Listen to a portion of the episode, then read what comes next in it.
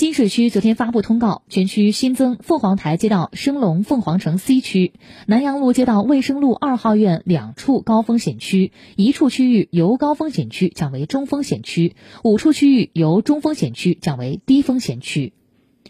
二七区今天发布通告，今天起调整部分区域风险等级，三处区域调整为中风险区，十四处区域调整为低风险区，全区其他区域维持现有疫情防控措施不变。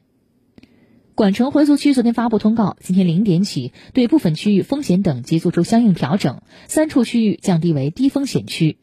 今天，管城回族区将持续开展新冠病毒核酸筛查工作。